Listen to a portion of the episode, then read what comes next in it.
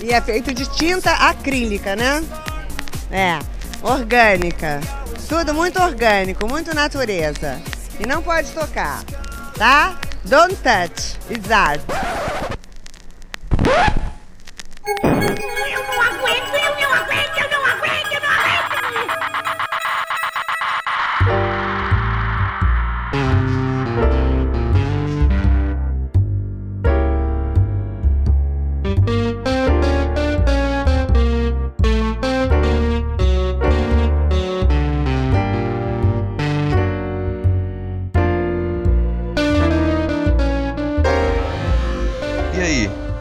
Perdida. Tá começando mais um Não Pode Chorar. Eu sou o Rodrigo Hipólito e este é um derivado do Não Pode Tocar. No Não Pode Tocar, nós conversamos sobre teoria, história, crítica, prática de arte e temas afins. Aqui, no Não Pode Chorar, nós contamos algumas desventuras da vida e pensamos em maneiras criativas de lidar com elas. No nosso feed, você encontra também o Pataquadas, no qual Alana de Oliveira repercute as principais notícias do mundinho da arte, com colunas abertas de Denis Almeida e Camila Saloto. Se você chegou aqui agora, saiba que a gente está presente em todos os agregadores de podcast, em todas as plataformas comumente usadas para ouvir músicas, como o Spotify e o Deezer. Você pode receber os nossos episódios por e-mail, assistir no YouTube ou ouvir no site notamanuscrita.com. Todos esses links estão na postagem original deste episódio em notamanuscrita.com. Se você ficar com preguiça de digitar notamanuscrita.com no seu navegador, basta clicar na imagem de capa deste episódio que você será direcionado para a postagem original. Lá você encontra esses links, também os links para os nossos perfis do Twitter e do Instagram e o link para o nosso PicPay, através do qual você pode contribuir financeiramente para a continuidade deste projeto com um, dois, cinco reais mensais ou com qualquer valor esporádico. Se não der para contribuir financeiramente, só de seguir os nossos perfis e compartilhar este episódio já é uma baita ajuda. Passadas essas informações, esses recados, nada de enrolação hoje, vamos para o episódio no programa de hoje, eu vou contar para vocês como não matar na internet.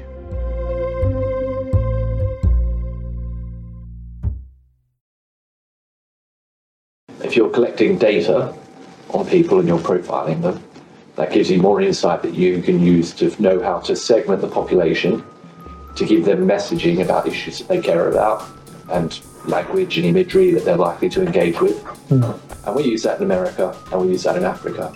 That's right. what we do as a company. Yeah. We've done it in Mexico, we've done it in Malaysia, and now we're moving into Brazil, and now moving into Brazil, and now moving into Brazil.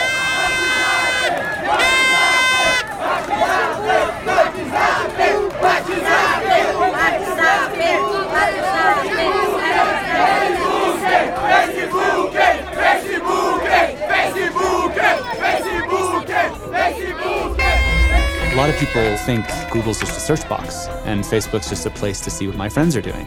What they don't realize is there's entire teams of engineers whose job is to use your psychology against you. I was the co inventor of the Facebook like button. I was the president of Pinterest, Google, Twitter, Instagram. There were meaningful changes happening around the world because of these platforms.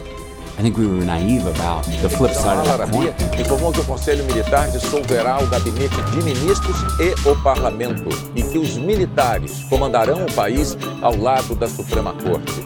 Informações, eu repito, também extraoficiais. São centenas de milhares de pessoas comemorando nas ruas intensamente o fim de um dos governos mais estáveis do Oriente Médio. Foram 18 dias consecutivos de manifestações em todo o Egito, principalmente na Praça Tahrir, no centro. Facebook discovered that they were able to affect real world behavior and emotions without ever triggering the user's awareness. They are completely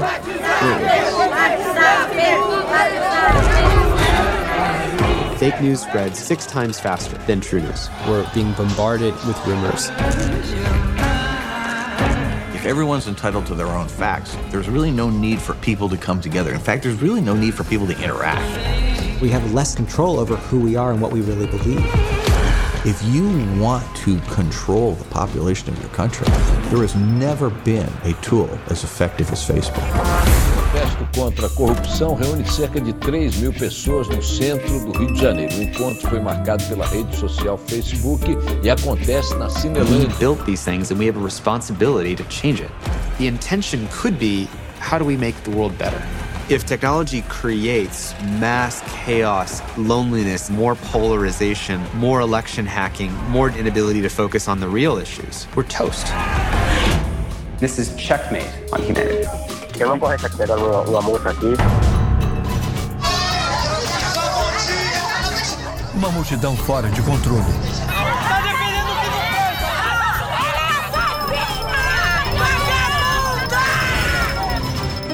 Uma mulher espancada até a morte. E a outra que vive com medo. Andei recebendo ameaça por SMS, por Face. Uma história falsa que ganha contorno de realidade depois de aparecer nas redes sociais. A foto dela tá no Face, o retrato falado dela também tá. Brutalidade registrada pelos celulares. Tinha que morrer! Mas será que qualquer um de nós pode ser vítima de um rumor como este? Você pode acreditar em tudo que está na internet? Qual é a força de um boato? Falava que eu tinha que morrer. Quando eu era criança, lá naquela maldita cidade do interior, era tudo tão desgraçadamente distante do que acontecia no restante do mundo que é até meio estranho pensar nisso em comparativo com a ansiedade, o estresse do caos informacional no qual eu me encontro hoje. Frase longa. Como quase sempre acontece com os episódios do Não Pode Chorar, o planejamento era que eu falasse sobre outro assunto no episódio de hoje. Eu pretendia falar sobre como a gente pode aprender a receber um não, como receber uma negativa e não ficar mal com isso. Essa era uma pauta boa e ainda vai funcionar em outro momento. Acontece que, na medida em que as últimas semanas passaram, uma série de eventos fez com que eu me sentisse irritado e frustrado com outras coisas. Eu me irritei comigo mesmo quando eu percebi que eu estava decepcionado com uma pessoa que eu conhecia apenas pela internet e com a qual eu devo ter conversado um par de vezes. Como eu podia me decepcionar com alguém que eu nem conheço? Essa é uma sensação estranha, mas não devia ser assim. Eu não deveria diferenciar a vida virtual da vida presencial. Realizar essa diferença é algo bem perigoso. Quando a gente imagina que há uma diferença muito grande entre a vida virtual e a vida presencial, a gente pode começar a pensar que as regras no mundo virtual também são diferentes. Esse é um dos caminhos para a radicalização. Acreditar que as regras da vida de verdade não valem na vida de mentirinha, isso é viver no passado. O que nós fazemos na vida virtual são coisas tão reais quanto aquilo que a gente faz na vida presencial. Eu sei que o contrário de virtual é atual, mas eu prefiro usar presencial para marcar essa diferença que nós fazemos em nossa mente. O ponto é: o que nós fazemos na internet é real e ferra muito com o mundo. Tudo bem, se você é uma pessoa que nasceu no mundo pós-internet e teve acesso a isso desde criança, talvez você não perceba que essa diferença existe para muita gente. Essa diferenciação, essa impressão sobre o mundo virtual, pode fazer, sei lá, por exemplo, que alguém ofenda e deseja a morte de você e de tudo que você representa no perfil dela ou em mensagens de WhatsApp e ainda acredite que vocês podem continuar a conviver no trabalho de modo pacífico. Outro exemplo. É essa diferenciação absurda que faz com que as pessoas realmente acreditem que não existe gente ocupada, mas apenas gente desinteressada. Se você nunca ouviu essa e outras frases de merda, desculpa por te trazer essa porcaria. Eu estava pensando sobre essa diferenciação e sobre como eu não deveria começar a cair nela. É um risco. Eu sei que eu estou sujeito a esse risco. Eu faço parte do grupo de pessoas que não cresceu com acesso à internet, computador ou celular. Como eu só pude encostar em um computador depois de ter ingressado na graduação, é quase instintivo para mim pensar na vida virtual como algo que possa ser desligado ou que não tenha as mesmas consequências da vida presencial. Mesmo que eu saiba que não é assim que funciona, essa sensação continua a rondar nas minhas percepções da realidade. Eu preciso me lembrar de que não é assim que funciona. Quando eu finalmente pude ter acesso a um computador e à internet, isso foi algo estranho. Durante o meu primeiro semestre de graduação, eu costumava chegar bem cedo no campus. Cedo o suficiente para conseguir usar um laboratório de informática vazio antes das aulas começarem. Cedo o suficiente para ser o primeiro a entrar. Acontece que eu tinha vergonha por não saber nem ligar a porcaria da máquina. Demorou alguns meses para que eu pegasse o jeito e conseguisse juntar dinheiro para comprar o primeiro computador de casa. Anos depois, fui eu apresentar minha dissertação de mestrado sobre net.art. A real é que eu sempre fui encantado com tecnologia. Eu me lembro de devorar os clássicos da ficção científica da biblioteca da escola e do colégio, começar a escrever as minhas próprias histórias e construir sonhos tecnológicos que seriam demolidos logo logo. Não demorou muito depois que eu comecei a pesquisar tecnologias da comunicação, novas mídias, cybercultura, net.art, redes sociais, pós-internet, pós-humanismo, não demorou muito para eu concluir como a nossa tecnologia é capenga. Aqueles sonhos foram embora bem rápido. Ou melhor, não foram embora, apenas se assumiram como ficção. Hoje, para alguns colegas, pode parecer que eu sou avesso à tecnologia. Não é o caso?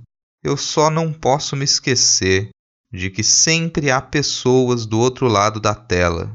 Eu não desconfio da tecnologia, porque ela não existe sem pessoas. Eu desconfio das pessoas que escrevem e controlam a tecnologia. A empresa de consultoria política Cambridge Analytica usou um algoritmo capaz de elaborar perfis psicológicos dos usuários por meio de suas interações no Facebook. Como funciona? O teste de personalidade Big Five, ou Cinco Grandes em português, é utilizado há anos por psicólogos. O teste avalia cinco de seus traços de personalidade: abertura a experiências. Você está aberto a novas aventuras? Responsabilidade. O quão cuidadoso você é? Extroversão. Gosta de uma festa? Agradabilidade. Quanta compaixão você sente pelos outros? E irritabilidade. Você se preocupa ou se chateia com frequência? Juntos, esses traços dividem as pessoas em diferentes tipos de personalidades. Exemplo: essa é uma aventureira. Ela é aberta, um pouco neurótica e ama variedade. Ou um protetor. Agradável, extrovertido, ele pensa nos outros. Ou ainda uma executiva.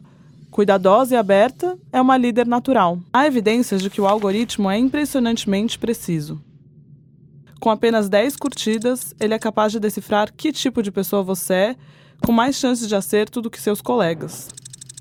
Com 150 curtidas, é mais preciso que seus pais. E com só 300 curtidas, é melhor em prever os resultados do seu teste de personalidade do que seu parceiro. Mas todos os dias compartilhamos muito mais do que apenas curtidas. Nossa pegada digital é uma extensa e crescente rede de posts, compartilhamentos, hum. mensagens e fotos. Tudo isso dá ao Facebook noções de quem somos. A Cambridge Analytica foi contratada pela campanha do hoje presidente dos Estados Unidos, Donald Trump, durante a corrida eleitoral de 2016. Alexander Nix, o antigo CEO da empresa, alegou antes das eleições que previu os resultados dos cinco grandes de todos os adultos americanos. Mas o que eles fizeram com essa informação? Milhares de anúncios foram publicados diariamente no Facebook, mirando tipos de personalidades específicos. Eram moldados em relação aos medos, necessidades e emoções das pessoas. Uma das bandeiras defendidas por Trump, por exemplo, era o direito ao porte de arma nos Estados Unidos. Foi o resultado dos cinco grandes de cada usuário que determinou qual anúncio ia parar em sua timeline. O aventureiro, por exemplo. Um indivíduo de cabeça aberta, mas às vezes impulsivo e nervoso, pode ter visto algo como um anúncio que transmitia a mensagem de que liberdade tem que ser protegida das ameaças externas. Ou o protetor, o guardião, pode ter recebido algo sugerindo que armas são uma ferramenta essencial para a proteção dos outros. E finalmente, a executiva, que pensa racionalmente e é sempre planejada, pode ter recebido uma mensagem sobre a proteção de sua família e do futuro. Mas essa avalanche de dados pode fazer alguém ganhar uma eleição? A Cambridge Analytica diz que sim. Eles garantem que foram seus dados e suas pesquisas que deram a Trump uma margem de vitória, mas é quase impossível provar isso. Ninguém consegue rastrear em retrospecto quem votou em quem por causa de um anúncio. Há muitas variáveis. Partidos políticos no mundo inteiro vão levar em conta as lições deixadas pelo escândalo entre a Cambridge Analytica e o Facebook. Agora, o mundo todo sabe como os dados de usuários no Facebook foram usados para tentar manipular eleições. Mas isso vai mudar os anúncios que você verá no próximo pleito? E esses anúncios vão fazer você mudar de ideia?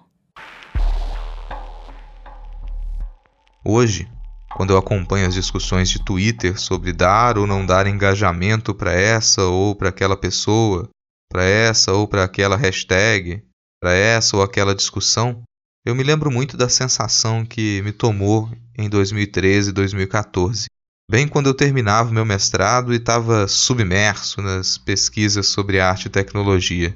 Eu escrevi muita coisa naquela época, coisas que eu achava que ficariam obsoletas em dois tempos. É meio triste que alguns daqueles textos pudessem ser escritos hoje, porque ainda fazem sentido e ainda me servem de alerta para não embarcar na ilusão de tecnologia desligada de pessoas. Nos próximos anos, a gente vai tomar um trabalho horrível para tentar permitir que muitas pessoas saiam do mar da desinformação.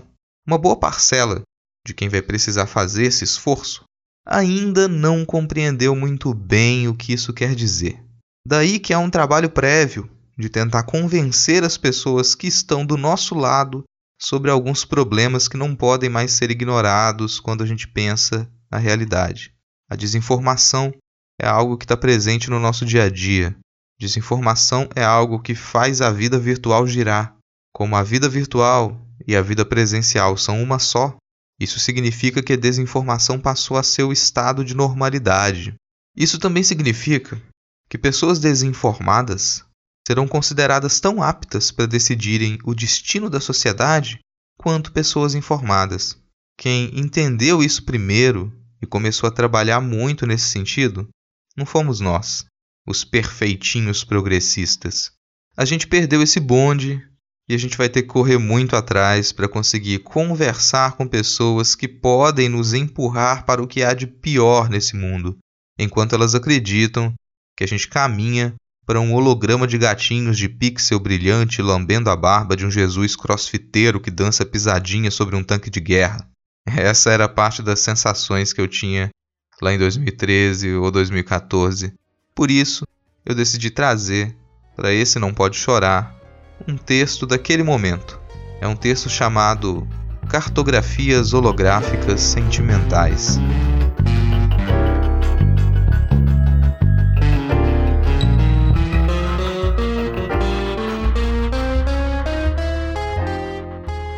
Quantas razões para detestar a tecnologia, principalmente a tecnologia móvel, a touching, a 2.0. É angustiante a distância física dos aparelhos. Não encontrar o celular no bolso e não poder se lembrar onde ele pode estar, pois lá se encontrava toda a agenda, o antes e o depois. Perder o iPhone durante a viagem e descobrir que ele não possui um sistema de retorno automático. Esqueceu o modo como se segurava a caneta quando era criança, embora seja certo que não era exatamente como os demais colegas de classe seguravam. Tentar apontar um lápis e promover o encontro entre a falange do indicador e a lâmina do estilete. Isso faz pouco sentido. Todas essas relações mecânicas não passam da camada menos útil da situação. Esses incômodos são como o âncora do telejornal que sorri para a previsão do tempo depois de a criança ter ficado dois anos acorrentada no quintal de estranhos. Não faz sentido odiar o âncora, mas é a primeira postura de um cidadão revoltado. A segunda é odiar a emissora de TV. Dificilmente a sua revolta atinge as raias da destruição. Quantos aparelhos de televisão são defenestrados diariamente? Poucos. Alguns, com certeza. Tem de haver alguns casos. O celular pouco importa. Só que encerrar a comunicação é desesperador. Estar de fora da rede é correr riscos incalculáveis. Sem sinal, sem acesso, sem tráfego de dados, sem alguém em contato direto. Não interessa se você está em uma grande metrópole. Talvez fosse melhor estar perdido na floresta, e isso justificaria a queda da rede. No instante em que a conexão se encerra, pode começar a cogitar que o planeta está sob uma invasão alienígena. É uma possibilidade razoável quando se mede a extensão da nossa incapacidade de sobrepujar essa tecnologia capenga com a qual a gente está sempre a se maravilhar. A gente ainda não pode nem se comunicar telepaticamente, carregar um corpo estranho no bolso e erguê-lo com as mãos até a cabeça para que possa ouvir a voz que vem de longe. A voz soa distorcida.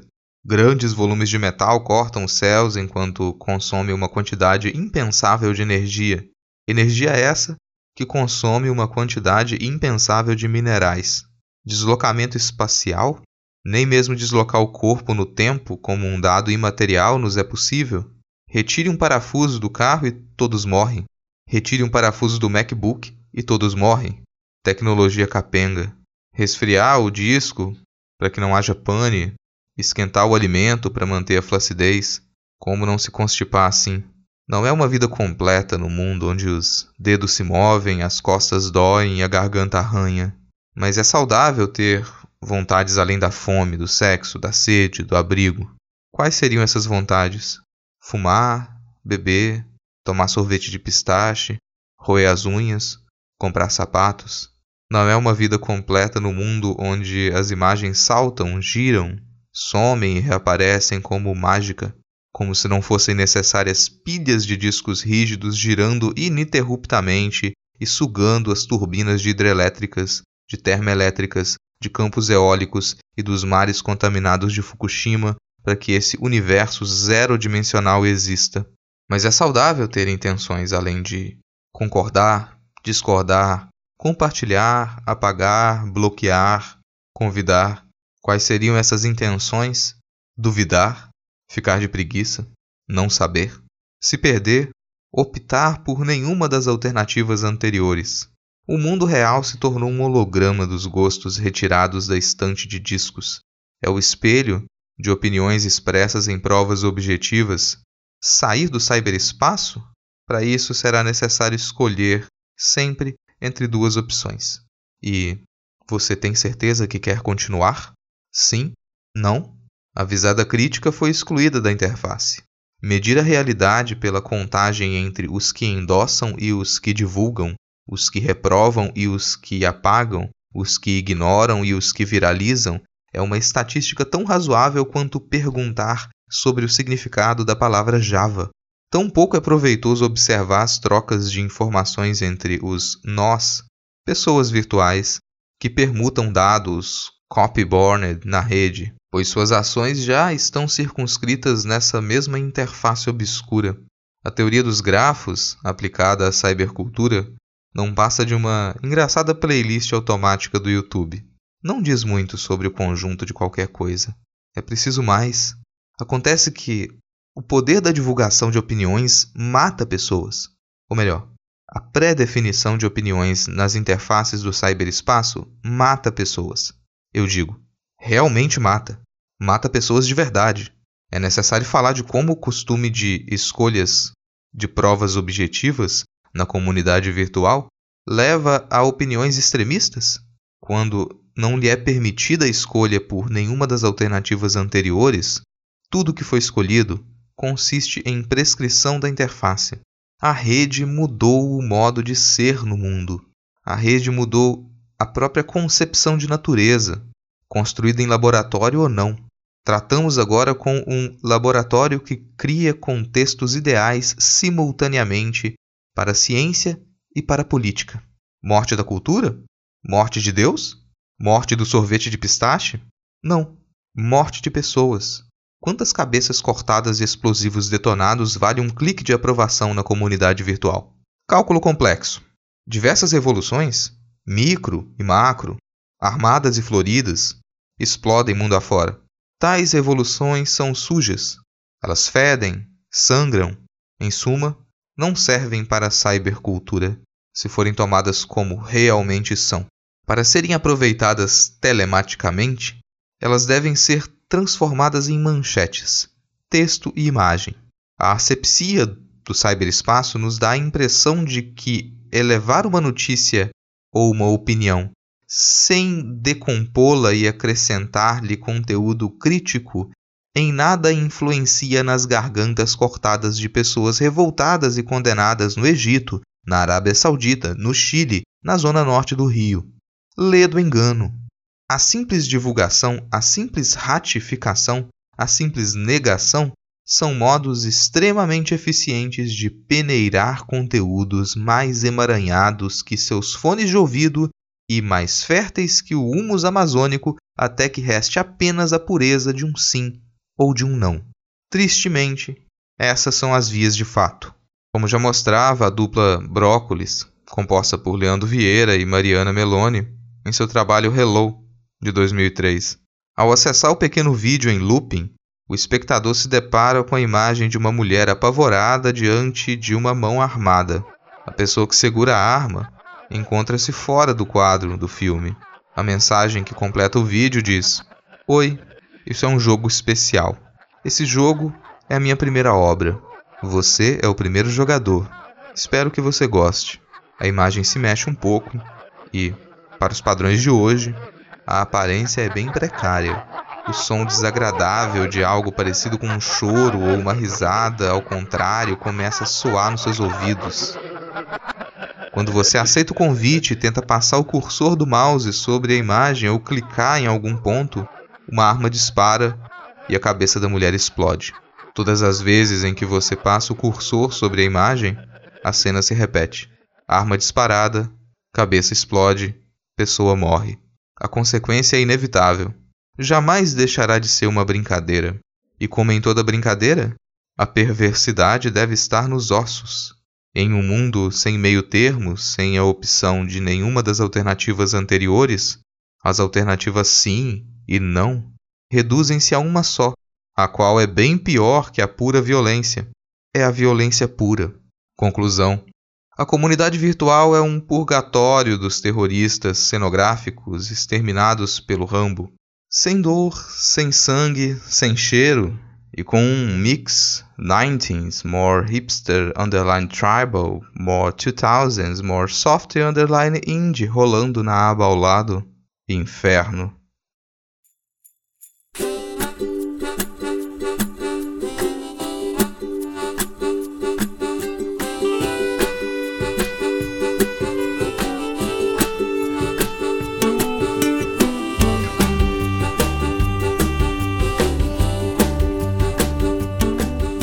Tá aí, encerrando mais um Não Pode Chorar. Gostou?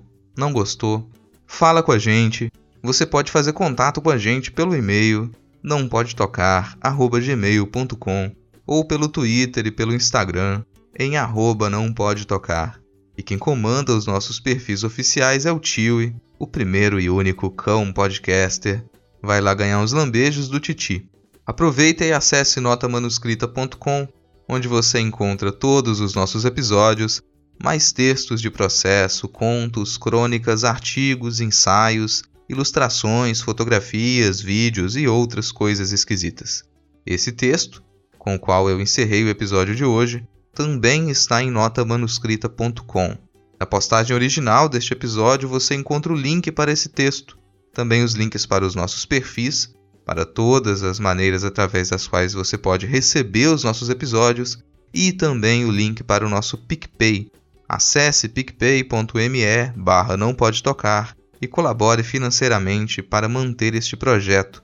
Você pode contribuir com valores de um, dois ou cinco reais mensais ou com qualquer valor esporádico. Eu realmente espero que você tenha gostado do episódio de hoje e se você gostou, Compartilhe esse conteúdo para que o Não Pode Tocar chegue a mais ouvintes. A gente depende da sua divulgação para que sejamos ouvidos por cada vez mais pessoas. Pode ter certeza, só de compartilhar o episódio, você já nos ajuda e muito. Por hoje chega. Se nada der muito errado, Semana que vem a gente está de volta com mais um episódio. Valeu, falou!